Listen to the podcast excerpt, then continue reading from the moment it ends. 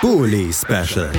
Die Vorschau auf den Bundesligaspieltag auf meinsportpodcast.de.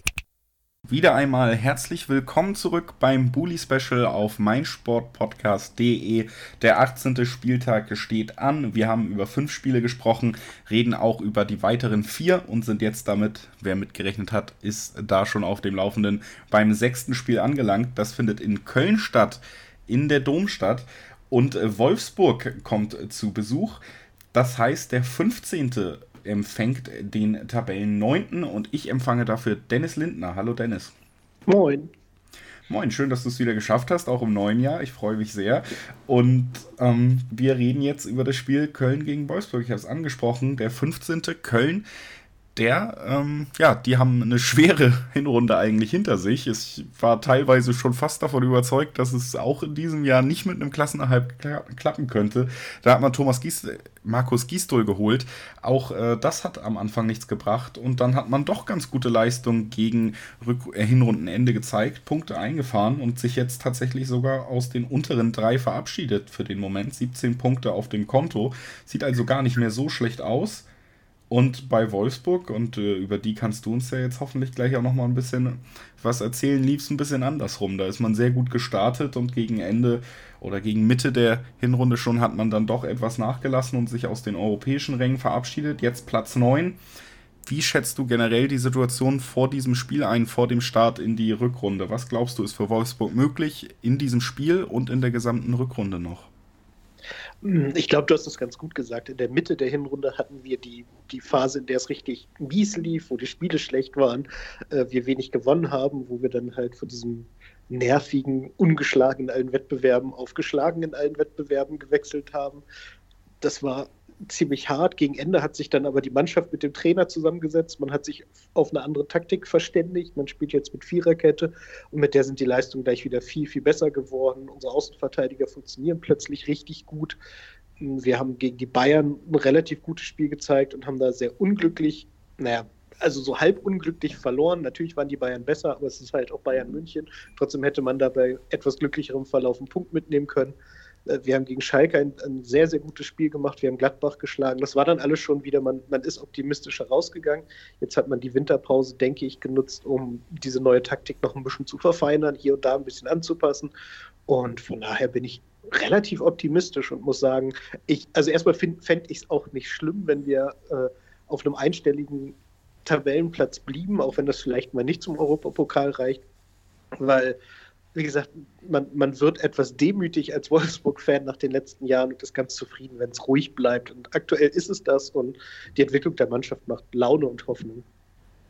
Ja, und Hoffnung, das haben wir in der letzten Hinrunde eben auch schon öfter hier im Bully Special ausgeführt, macht natürlich auch, dass viele wichtige Spieler auch wieder fit sind, immer mehr dabei sind und jetzt die Vorbereitung natürlich auch noch nutzen konnten, um wieder völlig in Form zu kommen. Allen voran, wir haben ihn hier so oft gelobt, äh, steht da natürlich äh, Sava Schlager, der einen riesigen Einfluss auf das Spiel von Wolfsburg hat. Ähm, ist das auch für dich der Königstransfer gewesen? Ja, das bleibt ohne Frage. Und ich, ich weiß gar nicht, ob in der Bundesliga irgendeine andere Mannschaft wirklich einen Spieler hat, an dem so viel hängt, der neu dazugekommen ist. Das ist wirklich enorm ich meine, jetzt, jetzt ist es halt auch so, dass er zurückgekommen ist mit dem Wechsel der Taktik. Von daher kann es natürlich auch sein, dass Ursache und Wirkung da unterschiedlich sind. Aber man hat schon den Eindruck, wenn er da ist, dann, dann wirkt das alles viel dynamischer, viel griffiger, viel offensiver, viel mutiger. Und das ist ein, macht sehr, sehr viel Hoffnung. Dazu sind mit Ausnahme von Camacho, meine ich, alle Verletzten wieder komplett an Bord. Und das, das macht halt Hoffnung. Wir haben dann jetzt mit, mit Ginczek zum Beispiel endlich die benötigte Ergänzung zu Wout Weghorst der halt ein bisschen anderer Spieler ist, auch wie es jetzt aussieht, eher mit ihm zusammenspielen wird. Also es gab so ein paar Überlegungen und, oder viele Trainingssessions, wo sogar mit zwei Spitzen gespielt wurde, mit den beiden. Und das kann uns nur helfen und, und stärker machen noch. Ja. Also bei Sava Schlager ist es auch, denke ich, einfach so, dass das ein Spielertyp ist, der eben gewisse Voraussetzungen mitbringt und äh, wegen diesem Spieler kann man dann auch die Taktik natürlich anpassen, weil man mehr Möglichkeiten hat. Also es dürfte wahrscheinlich Hand in Hand gehen. Ginczek hast du angesprochen, meiner Meinung nach ein Spieler, der ohne die vielen Verletzungen in seiner Karriere auch schon an einem anderen Punkt wäre, den ich eigentlich immer sehr spannend fand. Also man kann das schon so zusammenfassen, dass wenn alle fit sind, Wolfsburg auf jeden Fall einen sehr ja, spannenden Kader in dieser Liga hat. Die Spielidee des Trainers äh, ja, musste sich erstmal finden, findet sich wahrscheinlich auch immer noch, das gehört dazu und daher kommt wahrscheinlich dann auch die abwartende Erwartungshaltung einstelliger Tabellenplatz, aber ich glaube tatsächlich und äh, du kannst mir gerne dann sagen, ob ich da völlig übertreibe. Ich glaube tatsächlich, dass für dieses Wolfsburg auch noch ein Schritt mehr drin sein könnte in dieser Rückrunde. Nö, da widerspreche ich gar nicht, weil ich das genauso sehe. Wir haben jetzt auch heute noch einen neuen Innenverteidiger geholt, dessen Namen ich leider nicht aussprechen kann, aber äh, der halt aus Salzburg kommt. Das heißt, er hat diese Red Bull-Schule durchlaufen. Das heißt, er weiß auch, wie. Unser Trainer kommt da ja auch her. Das heißt, da, da gibt es ja sehr viele taktische Andockpunkte. Das heißt, er weiß dann auch, wie es geht. Der ist etwas besser im Spielaufbau als unsere aktuellen Innenverteidiger. Und das wird uns auch nochmal wahrscheinlich ein Stück voranbringen und noch ein Stück Souveränität ins Team bringen. Das kann ich mir nämlich auch sehr gut vorstellen. Bevor wir zu den Tipps kommen, lass uns natürlich auch noch kurz ein bisschen weiter über den Gegner reden. Die Kölner 15. 17 Punkte Saisonverlauf habe ich zu Beginn die unseres Gesprächs hier schon ein bisschen dargelegt. Ähm, Gisdols Taktik hat sich tatsächlich nicht groß verändert. Man hat es auch beim HSV gesehen, wo er auch ein Team trainiert hat, was dann eher in den unteren Gefilden der Liga feststeckte. Lange Bälle versuchen, diese festzumachen, die zweiten Bälle zu gewinnen und dann eben ja auch mit begrenzten spielerischen Mitteln Erfolg zu erzielen. Das hat am Anfang nicht so gut geklappt. Man hat eigentlich nicht so viel geändert, aber irgendwie hat sich das Momentum so ein bisschen gewendet. Man konnte Punkte erringen, konnte Spiele wieder gewinnen und man hat so richtig gemerkt, wie dann diese Mannschaft doch auch Fahrt aufnehmen kann, dass Köln nicht den schlechtesten Kader der Liga, beileibe wahrscheinlich nicht mal einen der drei schlechtesten Kader der Liga hat. Das war vor der Saison klar. Jetzt hat man auf dem Transfermarkt wieder, ja, ähm, interessante Maßnahmen ergriffen, sagen wir es so, ähnlich wie bei der Trainerwahl, nicht unbedingt Spielernamen verpflichtet, von denen man ja, bei dem man denkt, das werden die großen Verstärkungen unbedingt werden. Dafür Schaub abgegeben, von dem viele zu Recht auch dank seiner Zweitligasaison letztes Jahr eigentlich noch viel halten.